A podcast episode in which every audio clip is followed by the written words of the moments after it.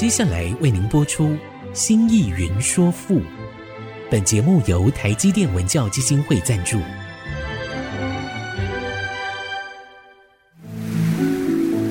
从气概山河的朝代风华，到细腻抒情的人生长叹，跨越朝代，开启诗词盛世，《新意云说赋》。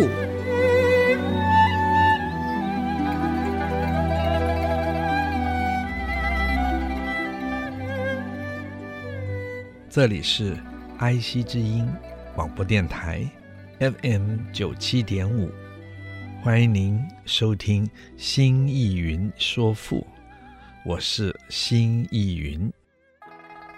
亲爱的听众朋友们好，我们上一集讲到了屈原所写的《太阳神》，他的那一份潇洒，那份轻盈。那份自在、自然。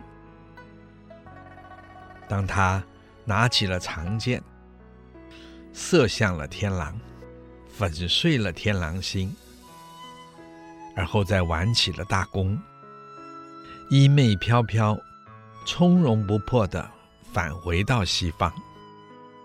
当他快马加鞭，飞驰在天空的时候，顺手拿起了北斗七星所做的酒瓢，舀起了桂花酿的酒浆，从容的喝下，享受它自得意满的那份快乐的享受。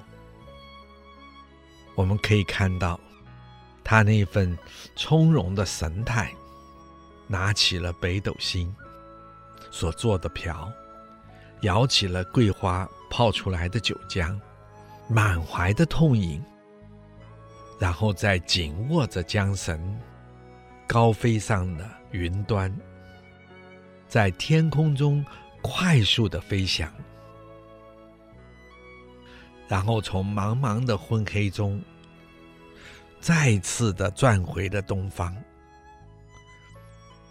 准备第二天清晨的出发。诗的原句：“青云依稀，白霓裳，举长赐兮，射天狼。操鱼壶兮，反轮降，悬北斗兮，濯桂浆。转鱼佩兮。”高辞翔，渺冥冥兮以东航。从这些诗句里面，我们可以看到，中国之美总是飘逸、潇洒、轻灵，即使是有英雄的气概，但是在举措上。也还是展现那份洒落，没有任何重量的那份潇洒自在。那么还有在写作上，让人有意想不到的转折，但是他没有停顿，却又快速的走向了无限的远方。这种变化。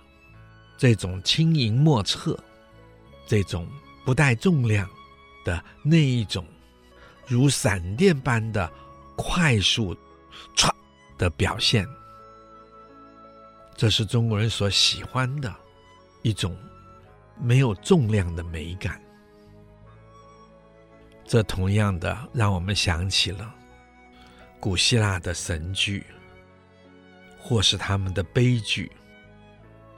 神灵，或是英雄，展现的都是力量的相互的碰撞。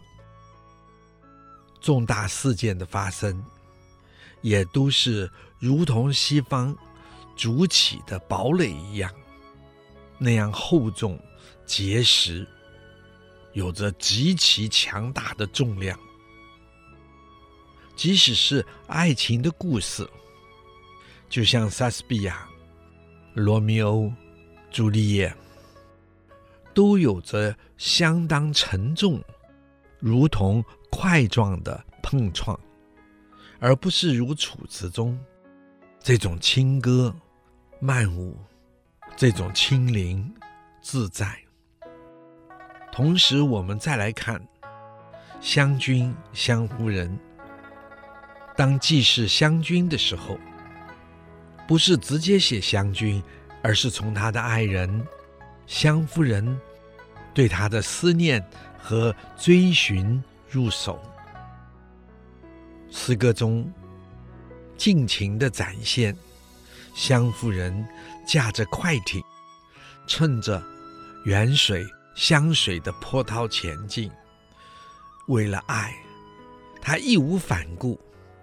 充分展露传统中国认为女性是爱的化身的表现。《诗经》中赞颂男人如磐石，女人如柳丝。柳丝常常在清风中拂拭着人们的心。同时传达人世间无限的情谊，以及那宇宙中无比的爱。这也让人想起了在昆曲中那脍炙人口的情挑。当男主角潘必正被他寺院当家的姑姑逼着去。进京赶考，他不准潘必正到寺院中去辞别，也就是他不要女主角再见到男主角。当潘必正走后，女主角闻讯赶到江边，看到男主角所搭乘的船。在风高浪急中快速的前行，他不顾一切，叫了小艇上前追赶。那快艇展现了女主角的心，在风高浪急的环境里，也表现出女主角情感情绪的激动。我们从舞台上来看，女主角她的优美的舞姿，显现出在波涛中上下飘动的身影，同时前后的摇晃，表达出小艇在水中的沉浮，在水中的上下激烈的摇晃。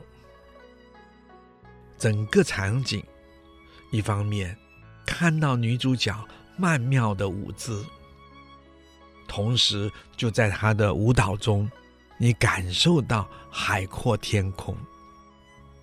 只见到那女主角的心和情，她的舞姿，她的身段，她的全力展现出在风涛中。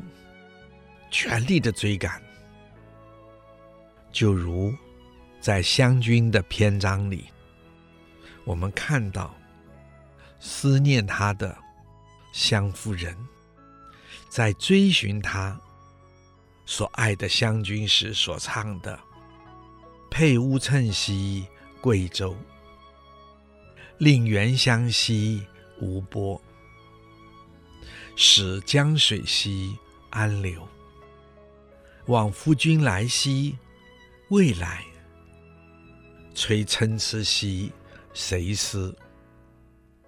而后就是他驾着飞艇向北走去，同时再转到洞庭湖，横渡大江，去追寻他的爱人。这篇湘君的文章，在湘夫人的这一切的表现上，整首诗歌也都在整个动态的、不定的状态中，却又深情、纤细的、优雅的表现出来。这充分的表达出女性在情感上的特质，而湘夫人这篇诗章，则又是从湘君对湘夫人的思念说起，同时也强调出湘君如何在经营他和湘夫人即将相会时的。艾草，竹石兮水中，其之兮何盖？孙璧溪紫檀，薄番椒溪陈塘，桂洞溪兰寮，辛夷梅溪药房。往碧离溪为围，避会边溪既张，白玉溪为镇。苏士兰溪为方，紫气溪何屋？辽之溪杜衡，和百草溪石亭，见芳馨溪府门。这屋子的一切，一切，所有的装饰设计。都是湘君精心的布置，一花一草，也都是湘君对湘夫人的爱情。我们先说到这，待会儿再说。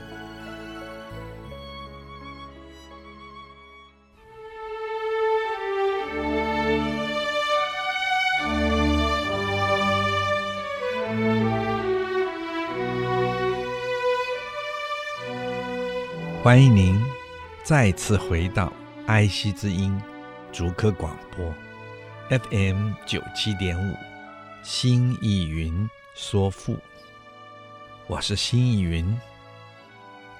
我们刚才说到，在湘夫人的诗里，有大篇幅的都写的是湘君如何的用心经营布置。而在经营布置中，一花一草都代表着湘君对湘夫人的爱情。他用这一切来表达，这是我对你的爱呀。从这里也就表达出男人情感所着重的部分。男人基本上。在爱一个女士的时候，在渴望她能够为自己所有，他通常所努力的是物质的建设，用各种努力、实际的努力来经营、来奠定、来保障他们的这份爱情，希望给女孩子。一份稳定的生活，所以整篇文章呢，相对的展现了比较安静和稳定。由这里两篇文章显现出男女在情感的表现上自然的不同。今天，我们一切都以西方在法律上的平权的这个前提里，说男女在法律上一律平等，这是对的。可是进而还要坚持男女在天性上也不能有所分别。在社会上，在教育上，在各种人际的活动里，如果做了不同的一些分别，就被认为具有了性别的歧视。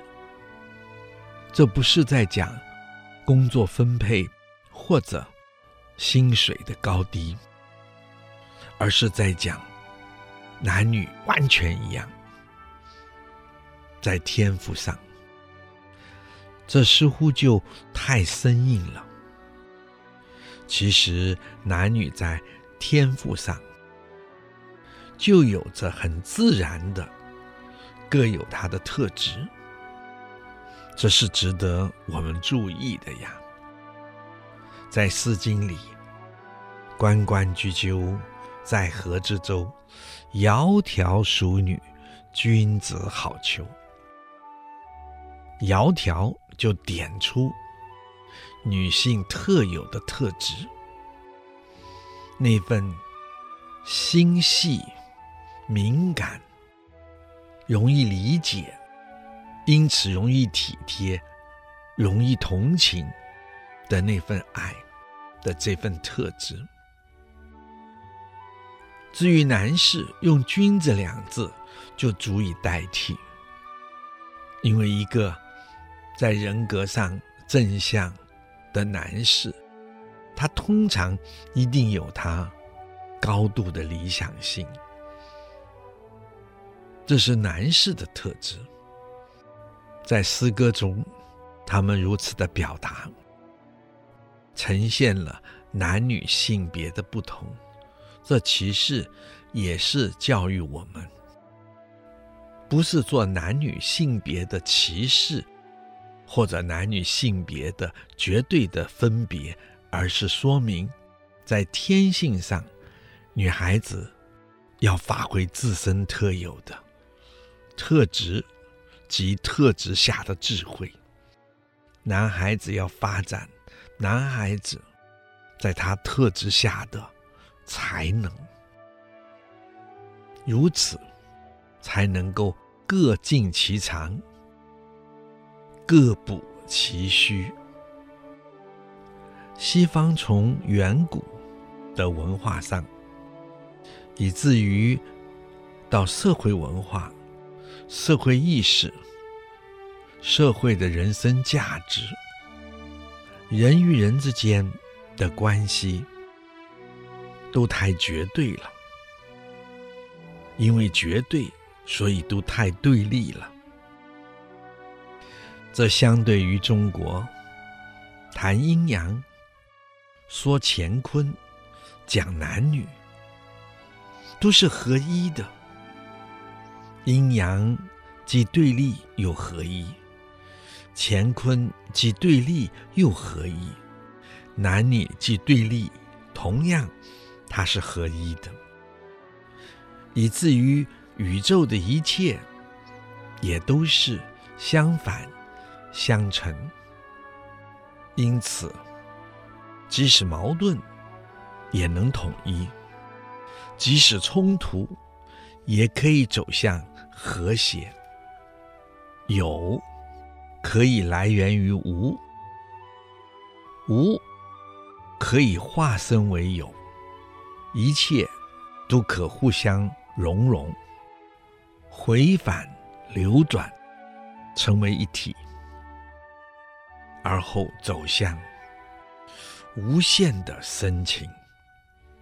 所以我忍不住再来谈谈河伯。与山鬼这两篇还好，这两篇很短小，不会占太多的时间和篇幅。我个人觉得，它可以给亲爱的听众朋友们一个较为完整九歌的印象，这样对屈原就会有更完整的认识。他真是一个战国后期，而这个时期是一个人才辈出的时期。不论在政治上、军事上、法学上、哲学思想上，都有极高的天才，在法家的韩非，在儒家的荀子，还有在政治发展上的商君。另外，李斯的表现其实也是极其精彩的，还有好多好多。这是一个天才的时代。而屈原在这个时代里，在这些天才中，绝不下于这些天才。在他的文学的表现上，我们看看，他甚至于超过了那些天才。他在短短的为政的时期中。就为楚国以及六国展现出亮眼的关系，让他们能够联合起来对抗秦国，延缓了秦国东进的时间。而他在文学上、在艺术上的表现，我们可以说那是更辉煌的。更精彩的一页了。同时，也可以说，这是继承了传统中国以人之情为中心的文化观。只是他面对自己国家的沉沦，他个人无能为力。不过，他并没有。厌弃自己的生命，虽然他选择了自杀，但是今天我特别在这里向亲爱的听众朋友们申诉一个想法，也是中国的传统想法：自杀是不是绝对是消极，绝对是失败？其实并不尽然。当然，我们并不鼓励用这样的方式，因为这没有给自己更多的机会。我们所要说的是，屈原他不是因为对自己的国家无可作为而做了这一种悲剧性的消极的选择。虽然他在一开始在《离骚》中就说，从他的精神理想上，他是推崇商朝贤臣彭贤，在无可作为的时候，将自己自沉于江中。但是，这并不是他承认了自己。在无可作为的时候，选择这种作为，他只是认为那是一种殉道的精神，而殉道的精神也是一种自我实现与完成的方式。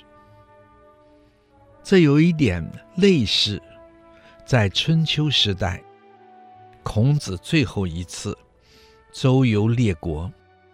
到了楚国，于是就有好多楚国的贤人隐士来劝说孔子：“隐退吧，隐退吧。”好，我们先说到这儿。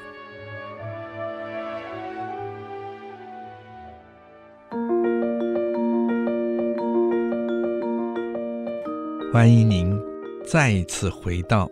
爱惜之音，竹科广播，FM 九七点五，新意云说赋。我们的节目每周四晚上八点播出，周日晚上十点重播。在其他的时间里，听众朋友们可以点选 AOD 随选即播。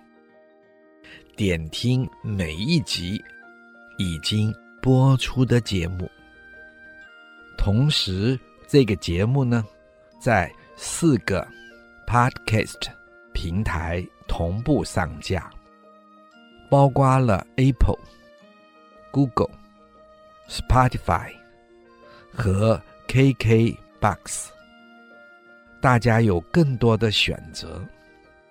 欢迎在这些平台按下订阅键，就会收到每一集节目上架的通知，收听就更方便了。欢迎各位亲爱的听众朋友们收听。亲爱的听众朋友，我们刚才说到了在春秋时代，孔子晚年做最后一次周游列国，他到了楚国。于是有好多的楚国的贤人隐士，经过孔子的地方，都劝孔子隐退。像楚国当时的大隐士誑舆，就高歌的唱着：“凤凰啊，凤凰啊，你今天何以走向了行为衰败的路上啊？”你怎么非要来投身于社会去做事啊？这个社会是我们无法挽回的呀。不过呢，往者不可见，来者犹可追。算了吧，算了吧。今天的为政者基本上是没有希望的呀。你还是隐退吧。还有两个大隐士，一个长菊，一个桀溺。他们两人隐为农夫，在田中耕作。子路向他们问路，他们知道他是来自于孔子，于是就说了：“滔滔者。”天下皆是，而谁能够改变他呢？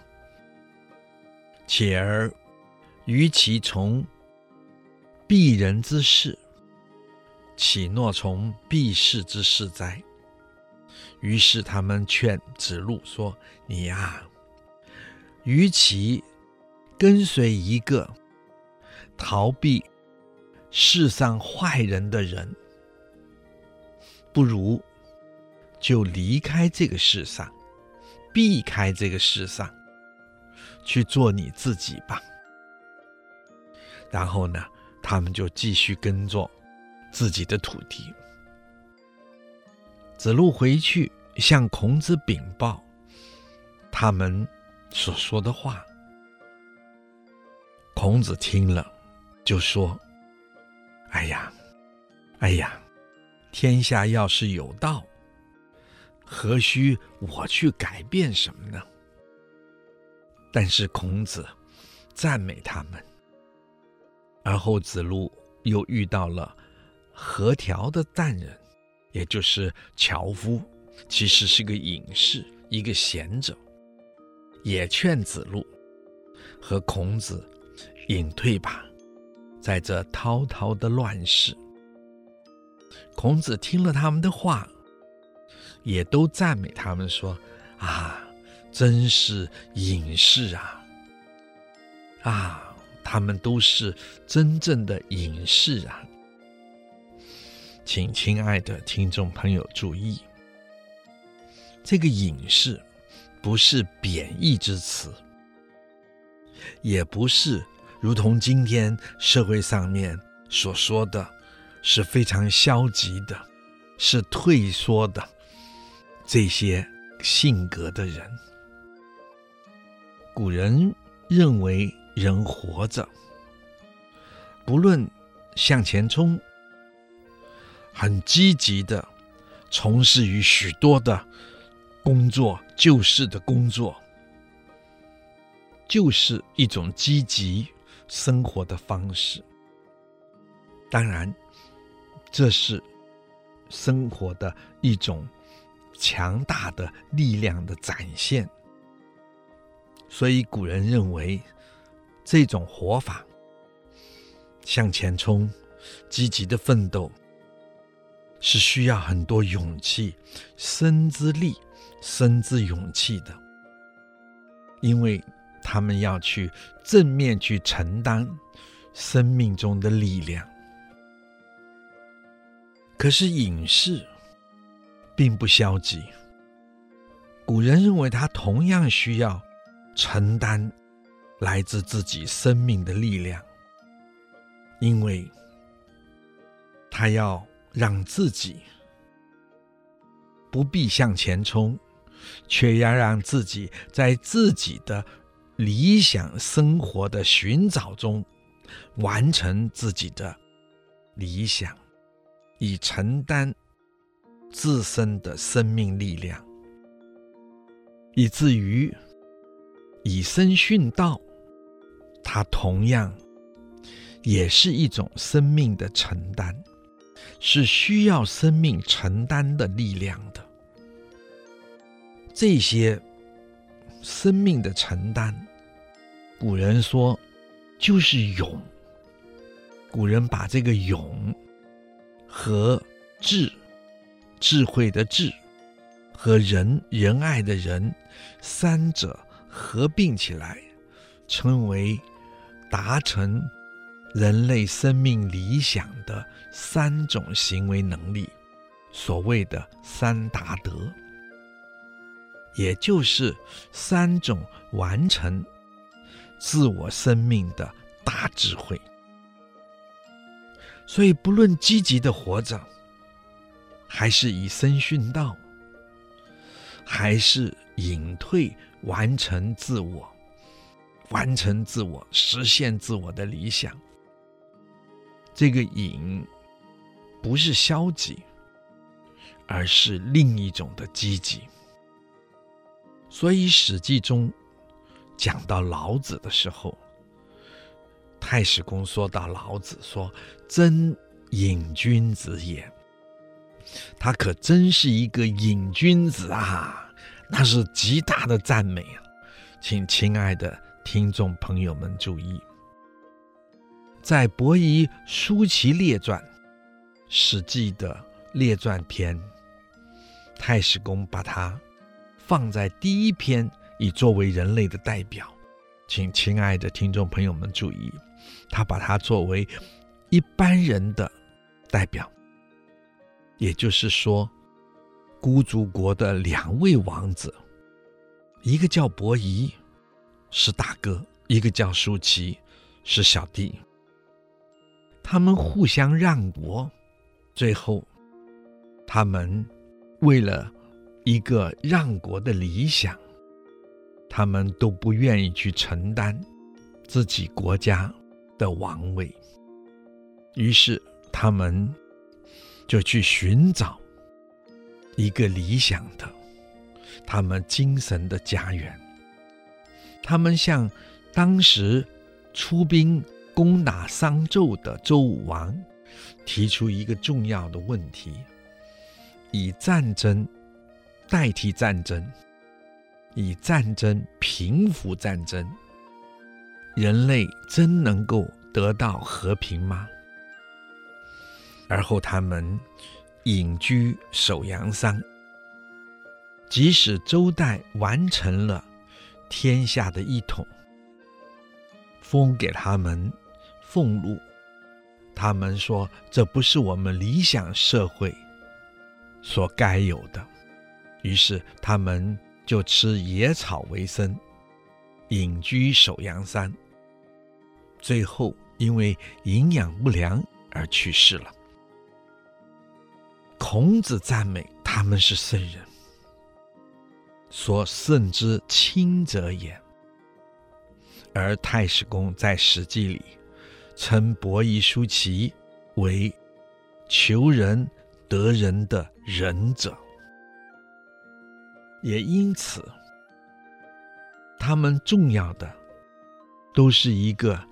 自我崇高理想的完成者，他们都是怀抱着对整个人类理想，如何提升整个人类精神理想的追求者。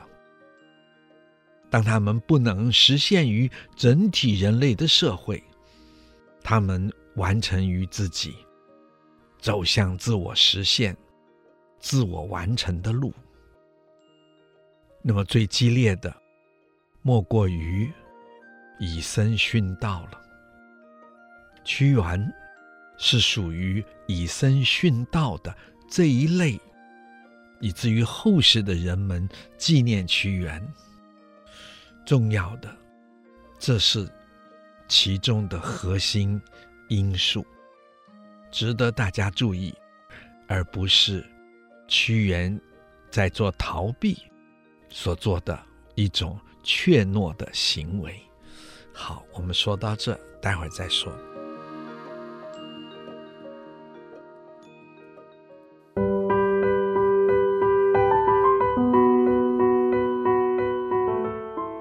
欢迎您再次回到安息之音竹科广播 FM 九七点五，新艺云说赋。我是新艺云，亲爱的听众们，大家好。我们现在就来看河伯这一篇。本篇呢是祭祀黄河河神的乐歌，表现人们对河伯的思念。河神与楚国的接触，我们最早见于文献的。是《左传》鲁哀公六年的时候的记录。那个时候是楚国昭王的时代。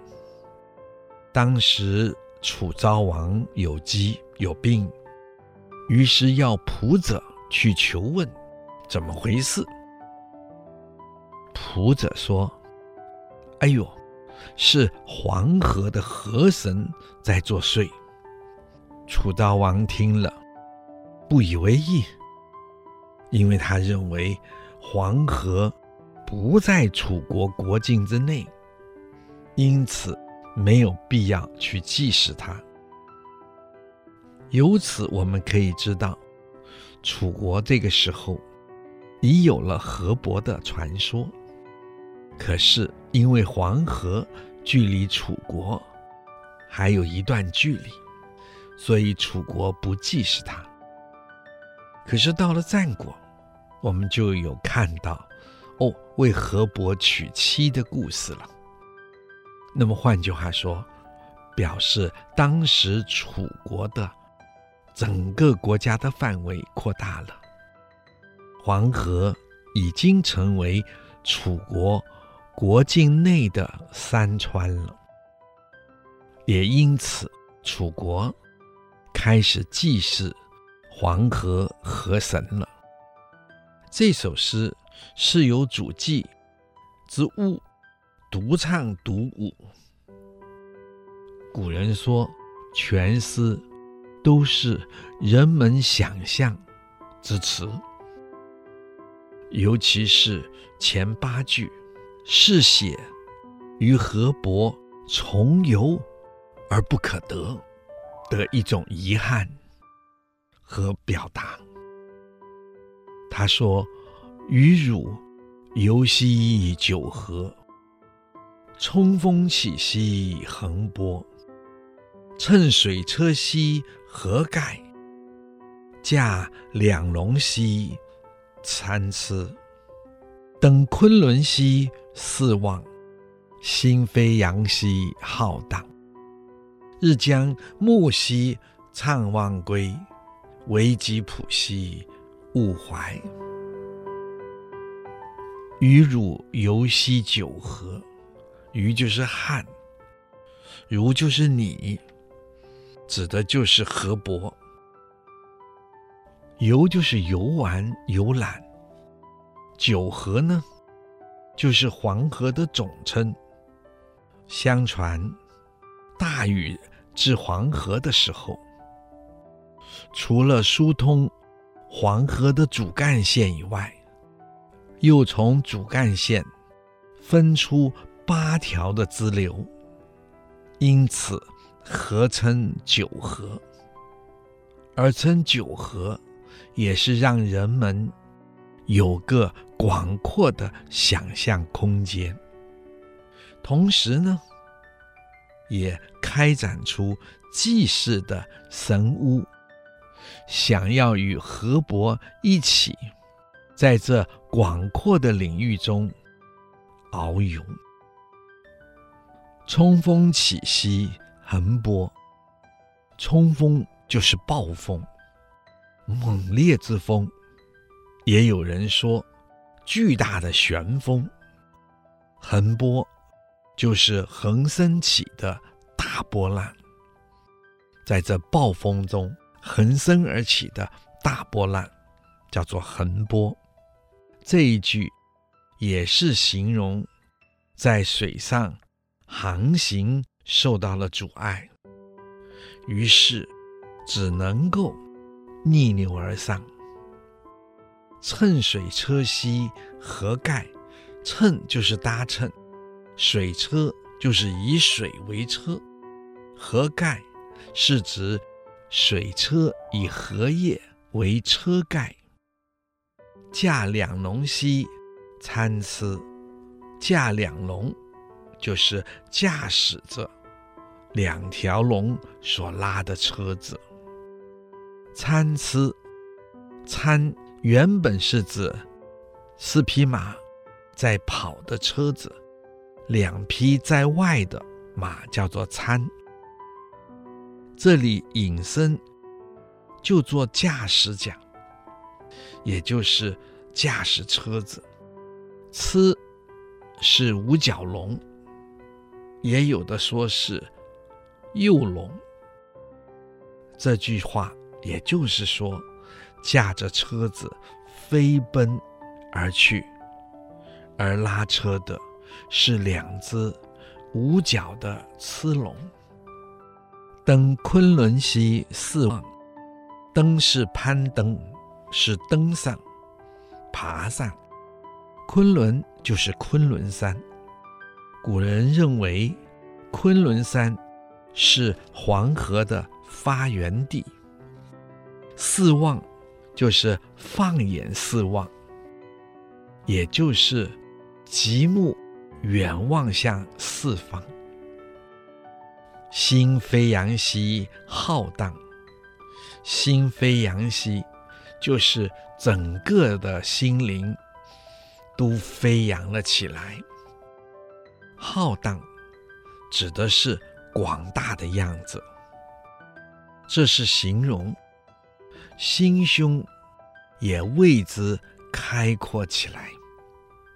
登到了昆仑山，哇，放眼四望，心胸也就自然的开阔起来了。